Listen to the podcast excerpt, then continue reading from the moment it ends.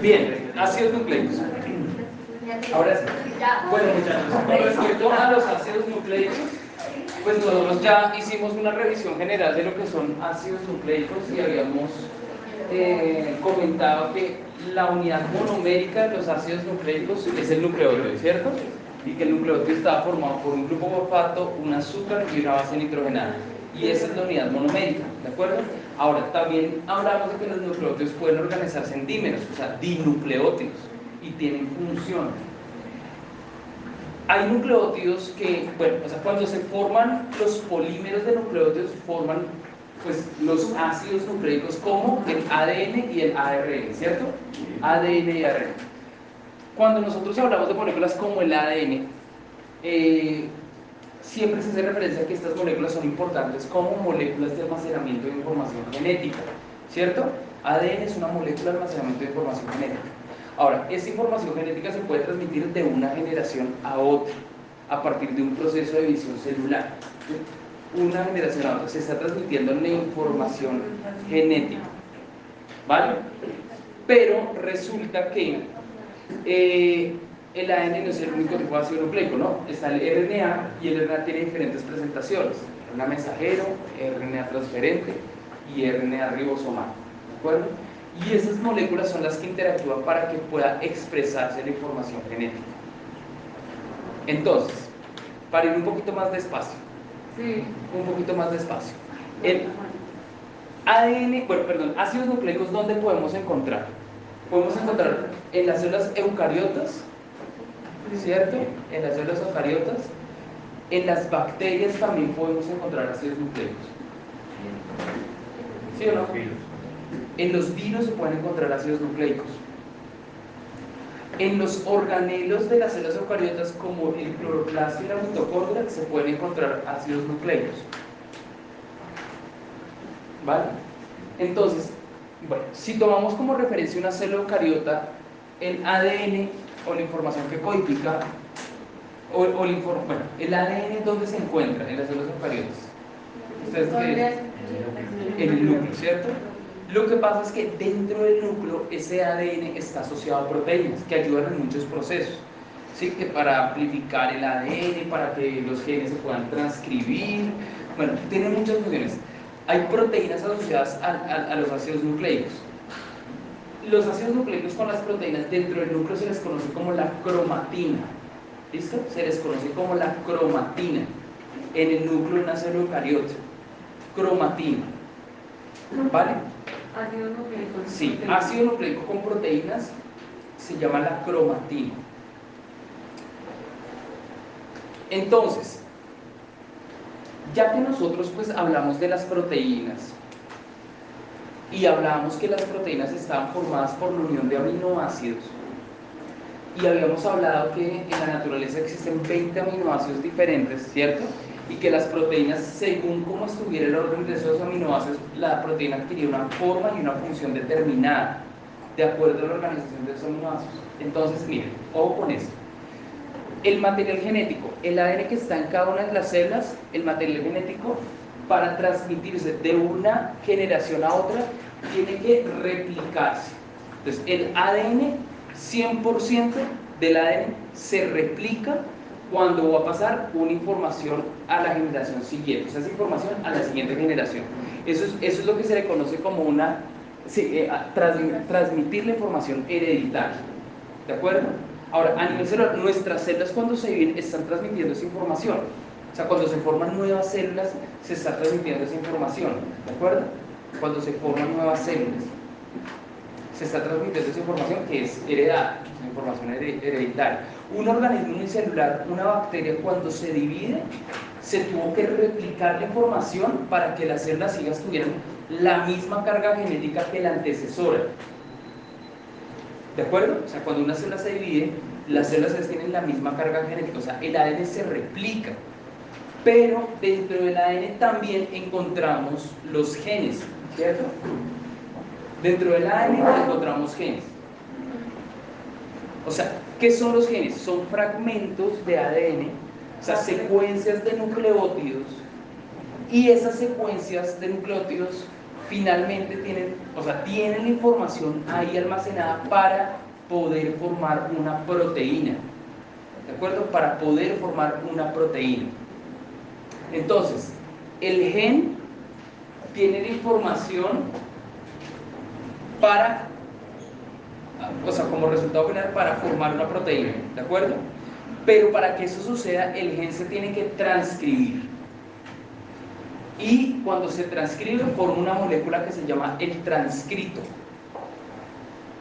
Ese transcrito es una molécula de RNA y por eso esa molécula de RNA transcrita se llama RNA mensajero, porque lleva el mensaje de información que tiene el gen.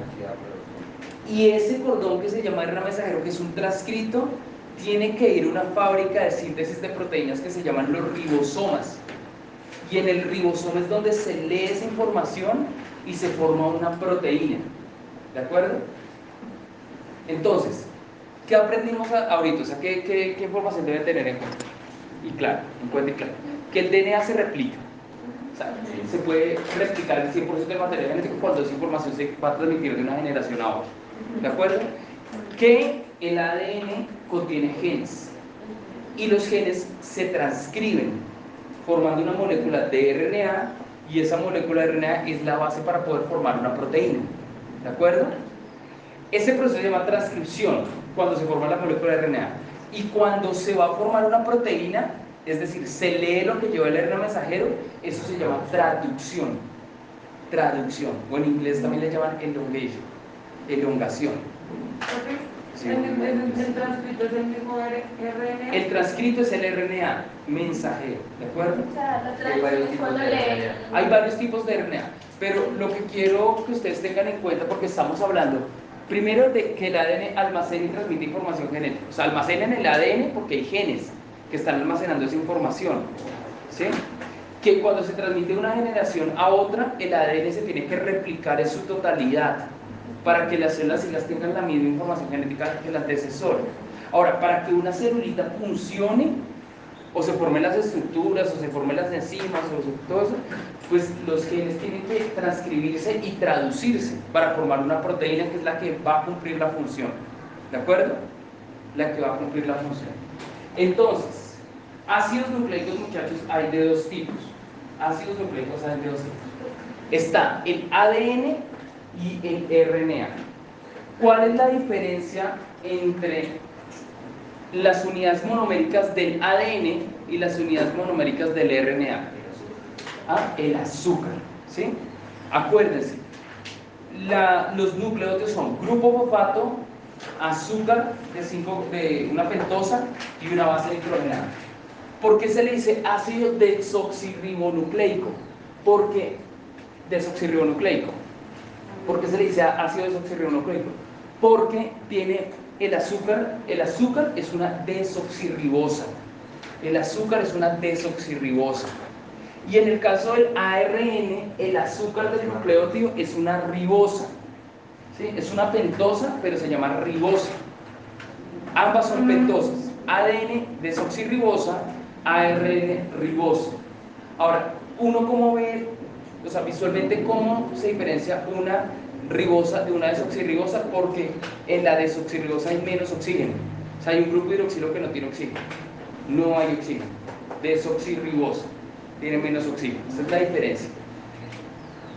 Bien, entonces, el ADN ácido desoxirribonucleico, RNA ácido ribonucleico, ¿vale? Ahora también se puede, esto también uno lo encuentra como DNA o como ARN también, ¿de acuerdo? Eh, eso hace que cumplan diferentes funciones. ¿Qué? Eh, tener esa diferencia de azúcar. Sí, o sea, esa es la diferencia entre el ADN y el RNA, ¿de acuerdo?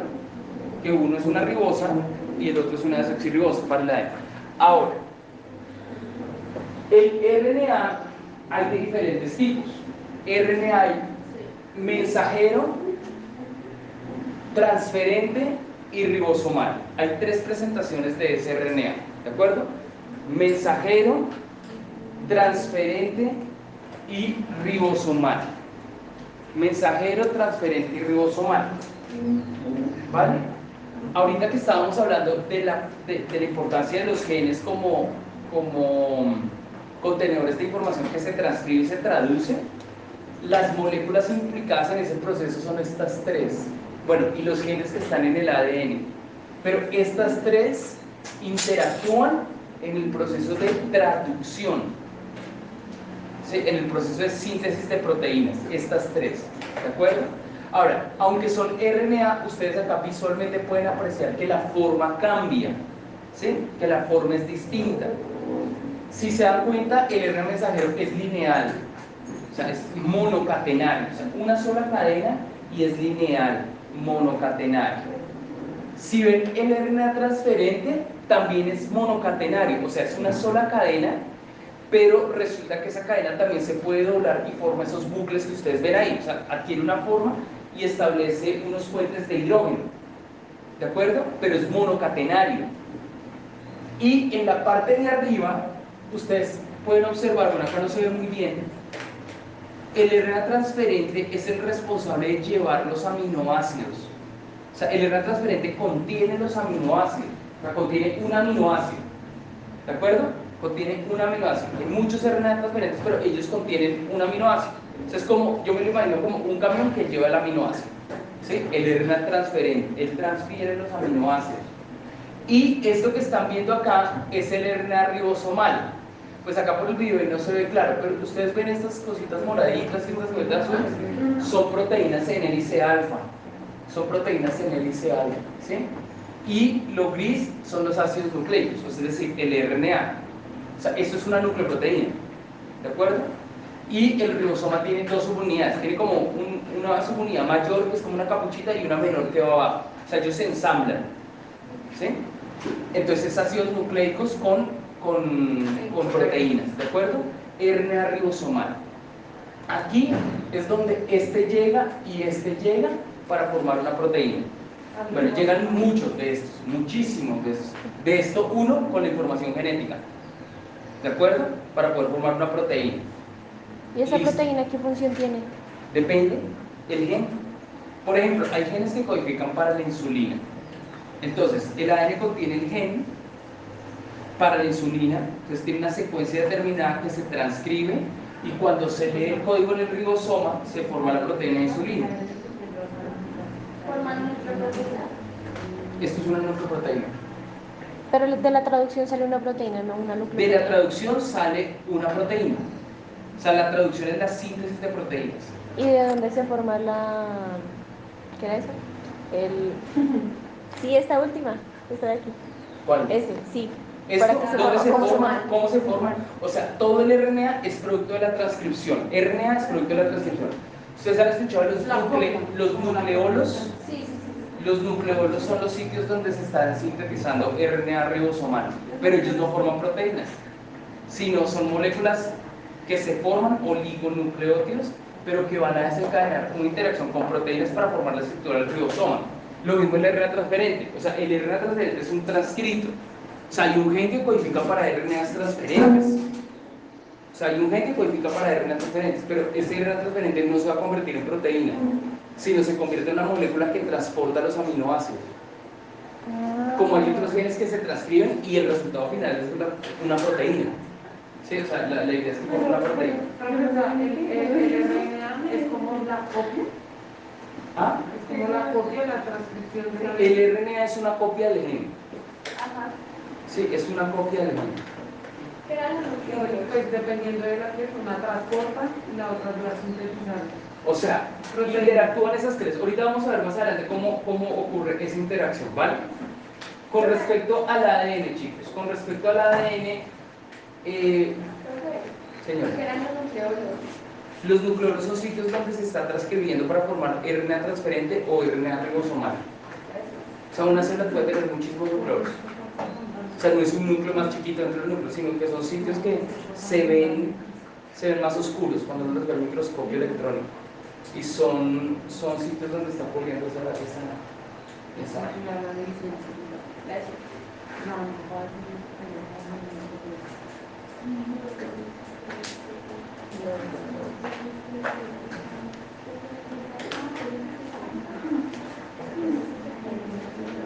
¿Vale? Bien. Ahora,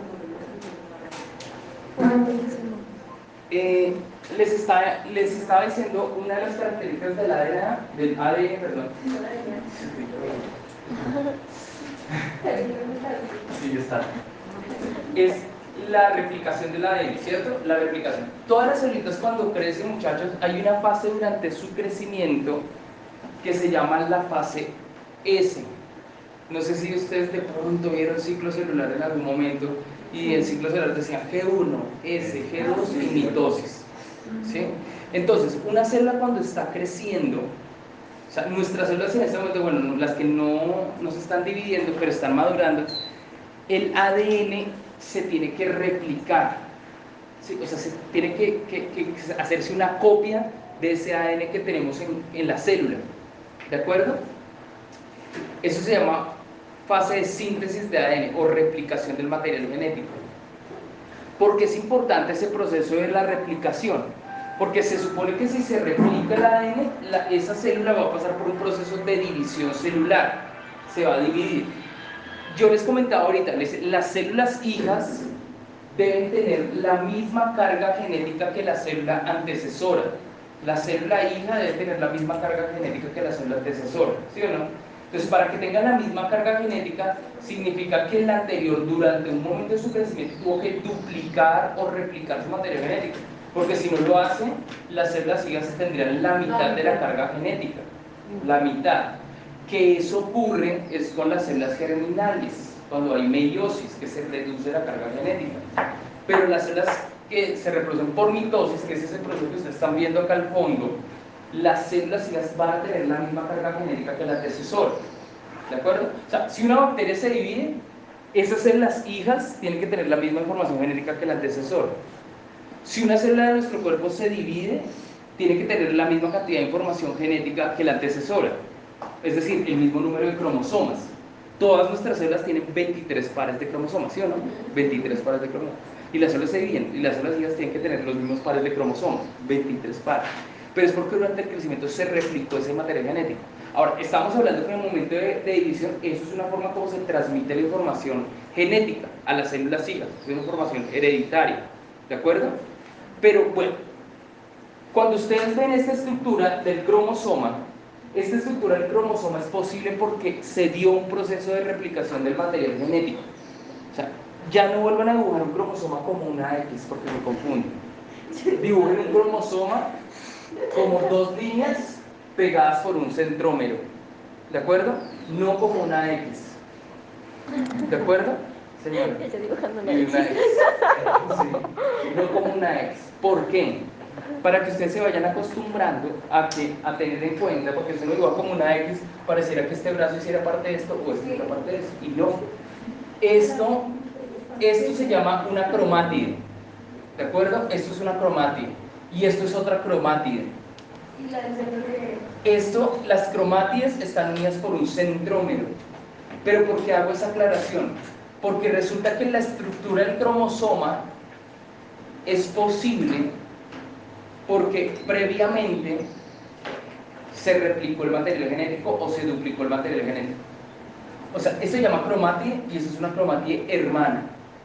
¿Qué significa? Que toda la información genética que hay acá todo el ADN que está acá es resultado de la copia de esto. ¿Sí me entienden? O sea, el gen que codifica acá para la insulina es el mismo gen acá que codifica para la insulina. El gen que codifica para un receptor de crecimiento es el mismo gen que codifica acá. El gen que codifica para, digamos, anticuerpos o RH es el mismo que está acá. O sea, es la copia exacta, igualita, es la copia. ¿De acuerdo? Entonces, por eso si ustedes se dan cuenta acá, que estamos representando la división celular, los cromosomas se separan en las células hijas, ¿cierto? O sea, las cromátides hermanas se separan. Cuando se separan las cromátides hermanas, realmente cada cromátido es un cromosoma, pero es un copia. ¿Sí? Cada cromátido hermana cuando se separa así a células hijas, o sea, creo que acá lo estamos viendo, no sé, bueno, esperen, no me acuerdo. Prometafase, cuando llega acá a, a la fase, que se están separando, miren, se separan las cromátides hermanas. Y cada una de esas cromátides es un cromosoma, porque es la copia. ¿De acuerdo? Es la copia. Lo que pasa es que ahí la célula hija, o sea, todavía no ha pasado por la fase de duplicación del material genético. ¿Y por qué se forman los cromosomas? Si se acuerdan en la, en la mitosis, los cromosomas se forman en la primera fase de la mitosis, que se llama la profase. Se con, dicen condensación de la cromatina, formación de cromosomas, en la primera fase.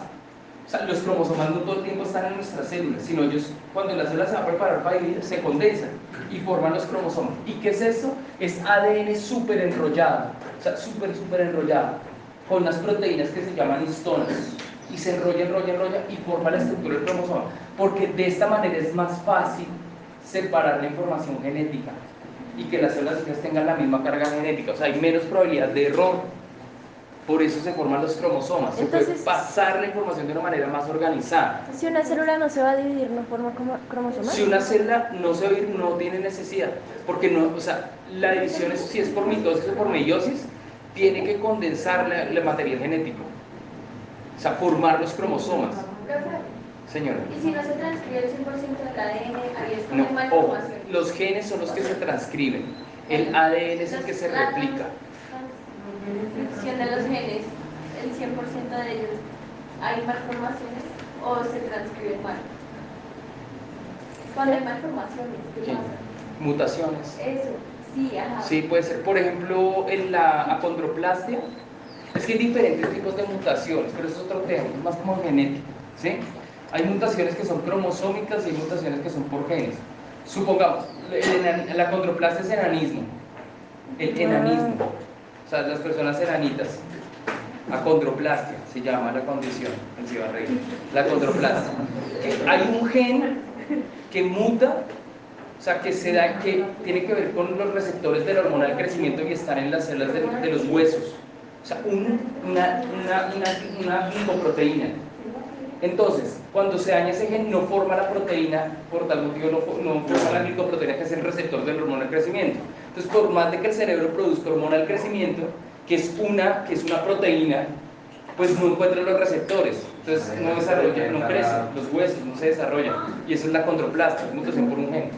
Y hay otras mutaciones que son cromosómicas, es- aumenta el número de cromosomas, la poliploidía y puede traer síndromes. Ahí están varios, síndrome de Down, es una trisomía, bueno, hay otros síndromes, pues genético. ¿Vale? Pero bueno, acá, la estructura del cromosoma es posible por eso, que les decía, se replicó con anterioridad al material genético y por eso la información puede quedar en las células hijas la misma información. Pero tienen que tener en cuenta otra cosita. Nosotros tenemos 23 pares de cromosomas, ¿cierto? ¿Por qué hablamos de 23 pares? Porque un cromosoma es de origen paterno y el otro cromosoma igualito es de origen materno, ¿vale? O sea, si tuviéramos este, este azul, supóngase otro igualito a este rosado atrás. Uno es paterno y el otro es materno. Entre estas cromátides es la misma copia, o sea, las mismas, las mismas, el mismo gen, ¿sí? o sea, copiado. En el materno que es rosado, ¿sí? ellos se relacionan, o sea, tienen la misma ubicación del gen que codifica para RH, para todas esas cosas, ¿sí? o lo que les estaba diciendo. Pero, digamos, ahí es donde cuando uno ve genética que le hablan del alelo dominante y el alelo recesivo, o los dos dominantes, es la comparación entre los genes de cromosoma paterno y cromosoma materno, ¿vale? O sea, es dominante y recesivo o hay codominancia. Entonces puede ser que acá esté el gen de RH positivo y el otro cromosoma rosado tiene el gen con unas instrucciones diferentes que es RH negativo, por ejemplo. ¿De acuerdo? Entonces, eh, los cromosomas homólogos, ahí es el que sí se expresa, o sea, cuál es dominante sobre el otro, ¿sí? De los genes que se encuentran ubicados. Pero esta parte es la copia de esta, o sea, para que me entiendan. Esto es copia de esto y esto con el cromosoma homólogo tiene los mismos genes, pero puede ser que hayan instrucciones diferentes. Ahí son los alelos. ¿De acuerdo? Ok, entonces, eh, entonces, esto con respecto a la replicación.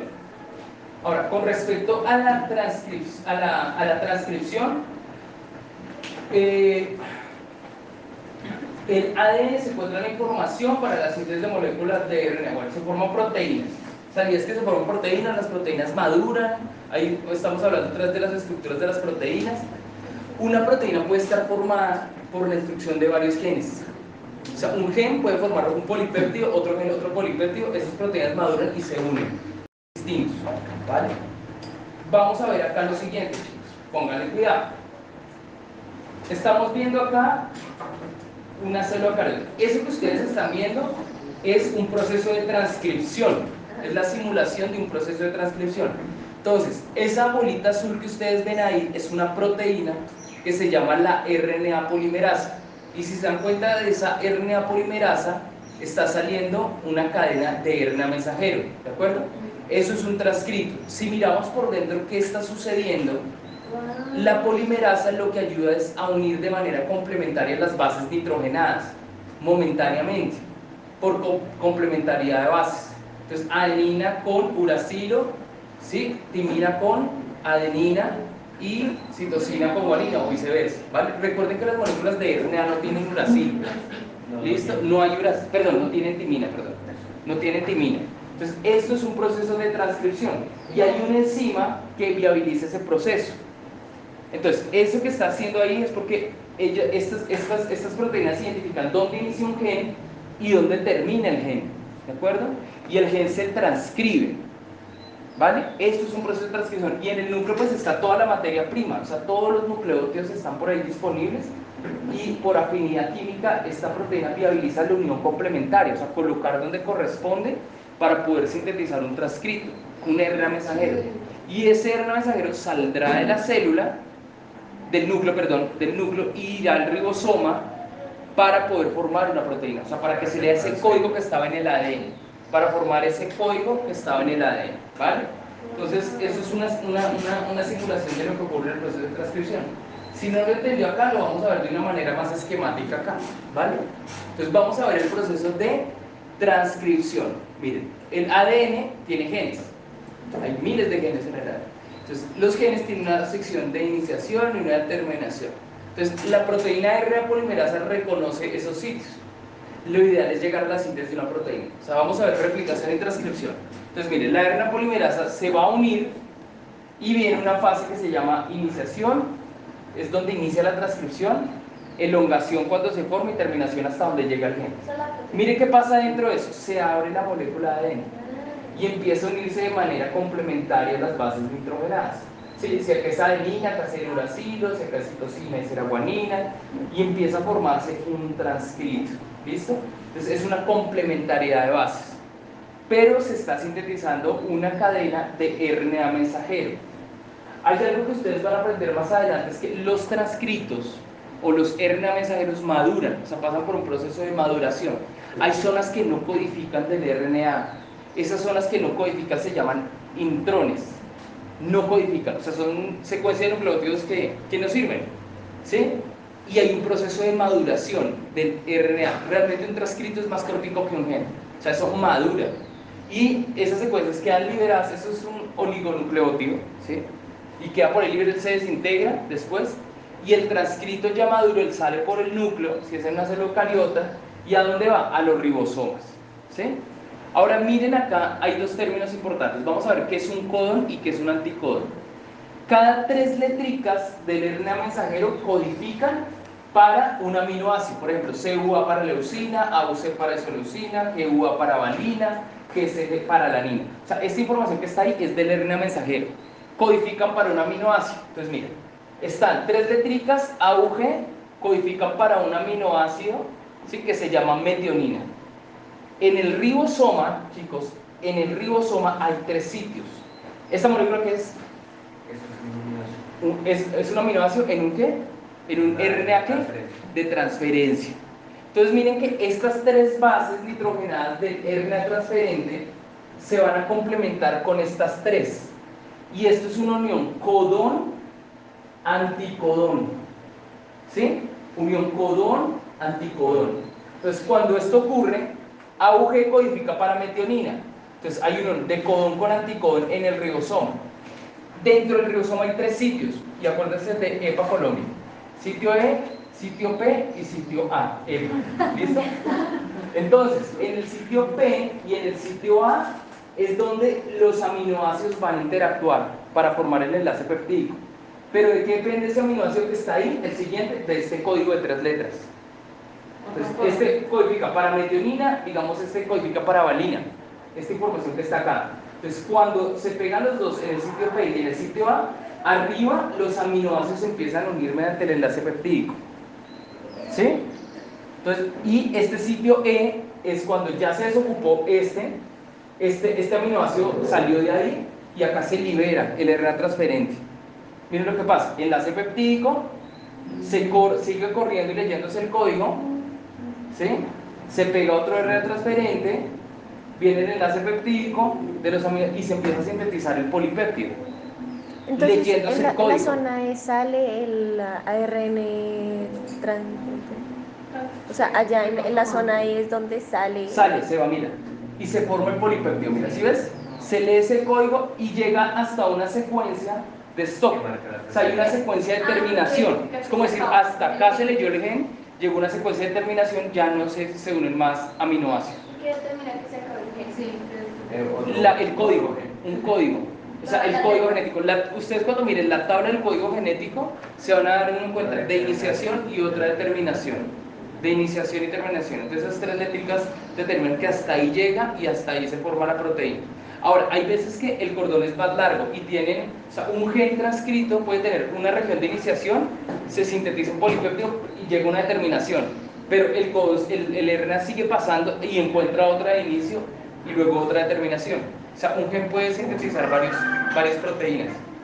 O sea, un transcrito. ¿Vale? Entonces, ahí lo que estábamos viendo y lo que vimos a través de esa animación es primero la transcripción y luego la traducción, cómo se formaban las proteínas, ¿vale? Entonces, hay que tener en cuenta bien, bueno, qué es un codón, qué es un anticodón, ¿de acuerdo? Tener claro. Saber que, bueno, el RNA transferente, ¿qué es? Ah, la molécula de RNA que tiene el aminoácido, ¿sí? El ADN, ¿qué es? ¿El que tiene la información genética y se incluyen los genes que son susceptibles de transcripción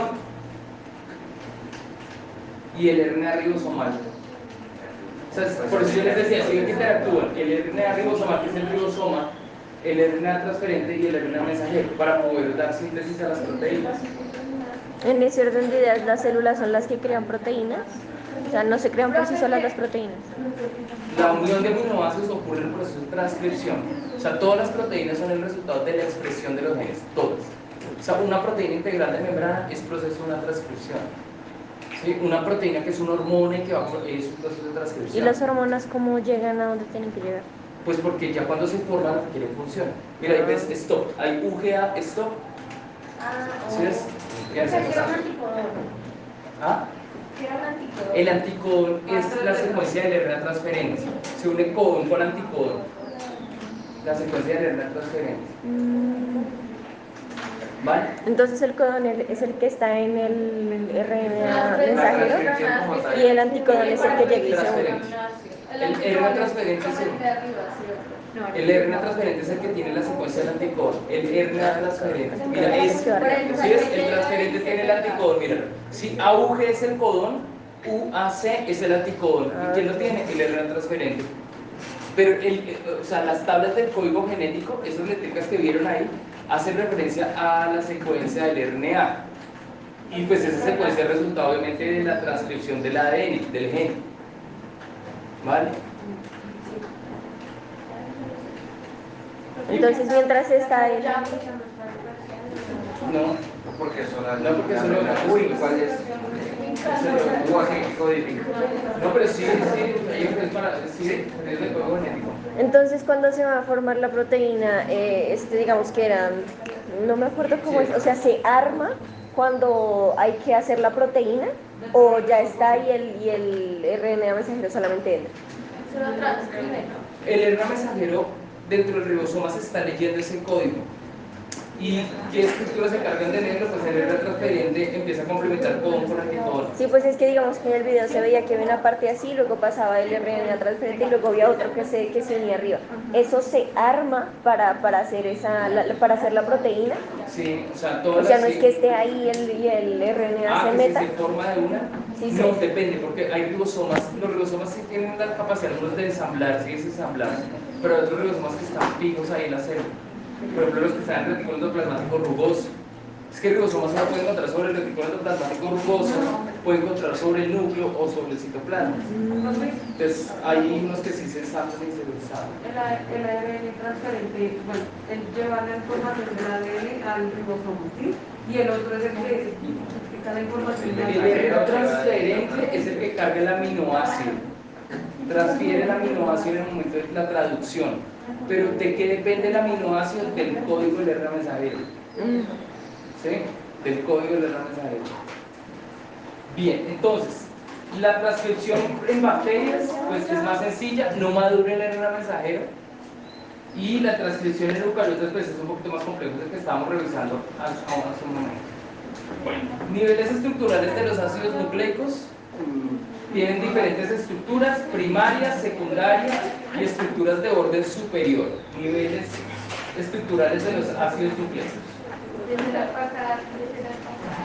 Entonces, la estructura primaria de los ácidos nucleicos es el polímero lineal formado por numerosos nucleótidos mediante los enlaces fosfodiéster. ¿De acuerdo? Mediante los enlaces fosfodiéster. Entonces, polímero lineal formado por la unión de numerosos nucleótidos es la lineal. O sea, las cadenas de ácidos nucleicos monocatenarias, o sea, una sola cadena, una sola cadena, es una estructura primaria. Primaria, ¿de acuerdo? Primaria. ¿Listo? Ahora, ¿qué es lo que permite la organización de nucleótidos en cadena? La formación de enlaces fosfodiéster. Y acá aparece un numerito, ¿cierto? 3', 5'. Entonces, ese 3' y 5' hace referencia a cómo el grupo fosfato de un nucleótido se está uniendo al azúcar del otro nucleótido por el carbono 5 y el grupo fosfato de otro nucleótido se está uniendo por el carbono 3. Entonces da una dirección 5, 3, 5, 3, 5, 3. Entonces es dirección 5', 3'. ¿De acuerdo? 5', 3'. Entonces, esto es clave para poder entender, por ejemplo, la estructura secundaria cuando ya se complementan las cadenas ¿sí? monocatenarias y se vuelve una cadena bicatenaria, una va en sentido 5-3 y la otra es en sentido 3-5, porque son antiparalelas por complemento de las bases, adenina con tignina, Claro. citosina con guanina. Entonces, una va en este sentido y la otra va en este sentido. ¿De acuerdo? Entonces, igualmente vamos a mirar, más adelante vamos a mirar cómo es esa unión, o sea, cómo, por qué 3' y 5', pero ahorita estoy dando una idea. Estructura primaria, ¿bien? Entonces, miren acá, estamos viendo monocatenarias de RNA y monocatenarias de ADN. Por ejemplo, hay virus que tienen ADN, pero es monocatenario, no son dos cadenas formando una hélice. Entonces, sí, eso sí puede considerarse ADN, aunque no Claro, sea... ADN monocatenario, sí, claro. Entonces, miren, si ven el RNA acá, adenina, guanina, uracilo, citosina. Entonces, base nitrogenada, azúcar de 5 carbono ribosa, enlace éster fosfórico, grupo fosfato. ¿sí? Miren acá lo que pasa.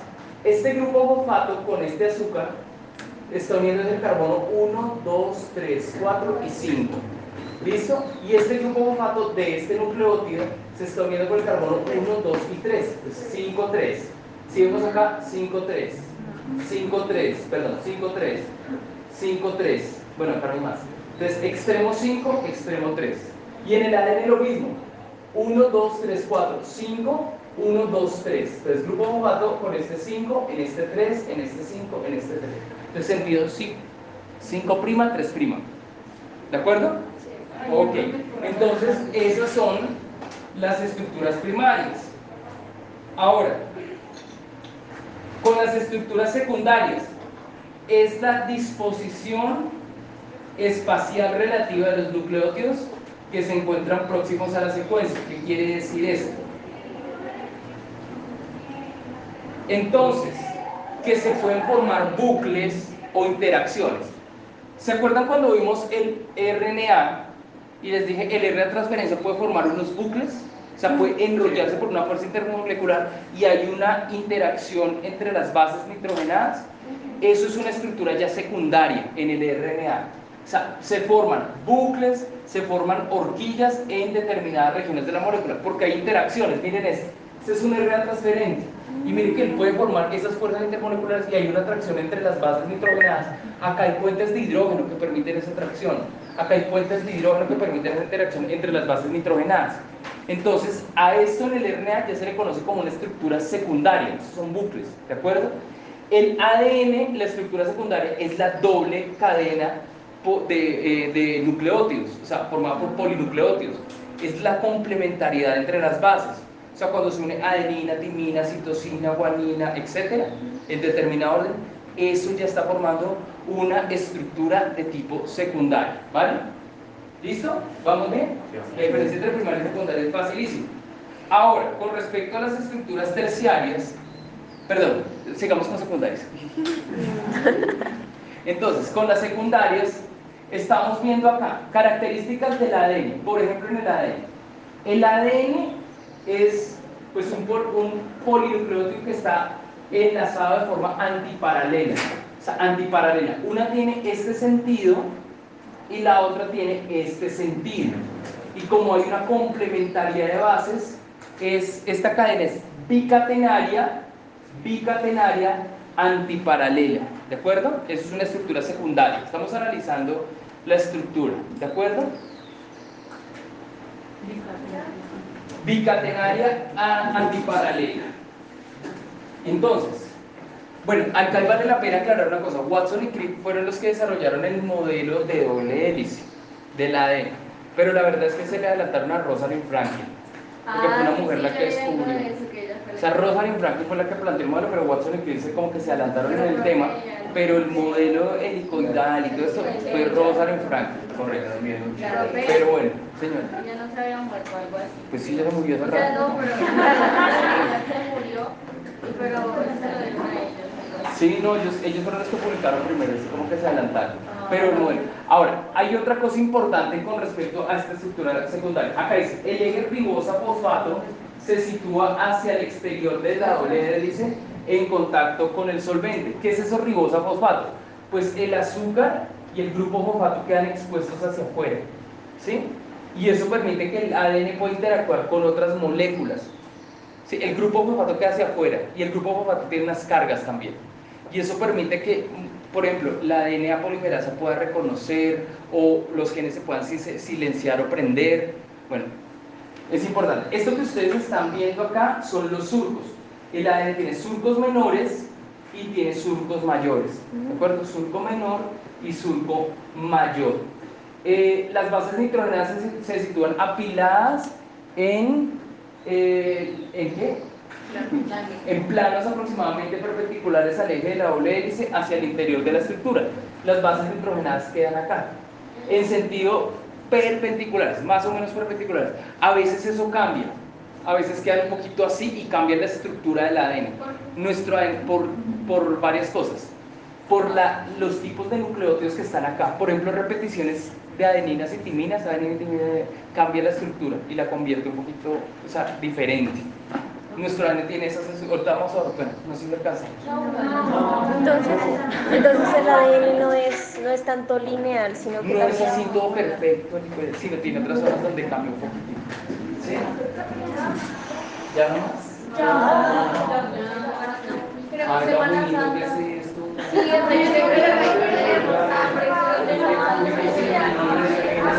Gracias, doctor, ese es mejor.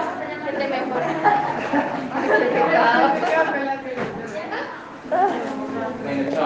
Gracias, profe.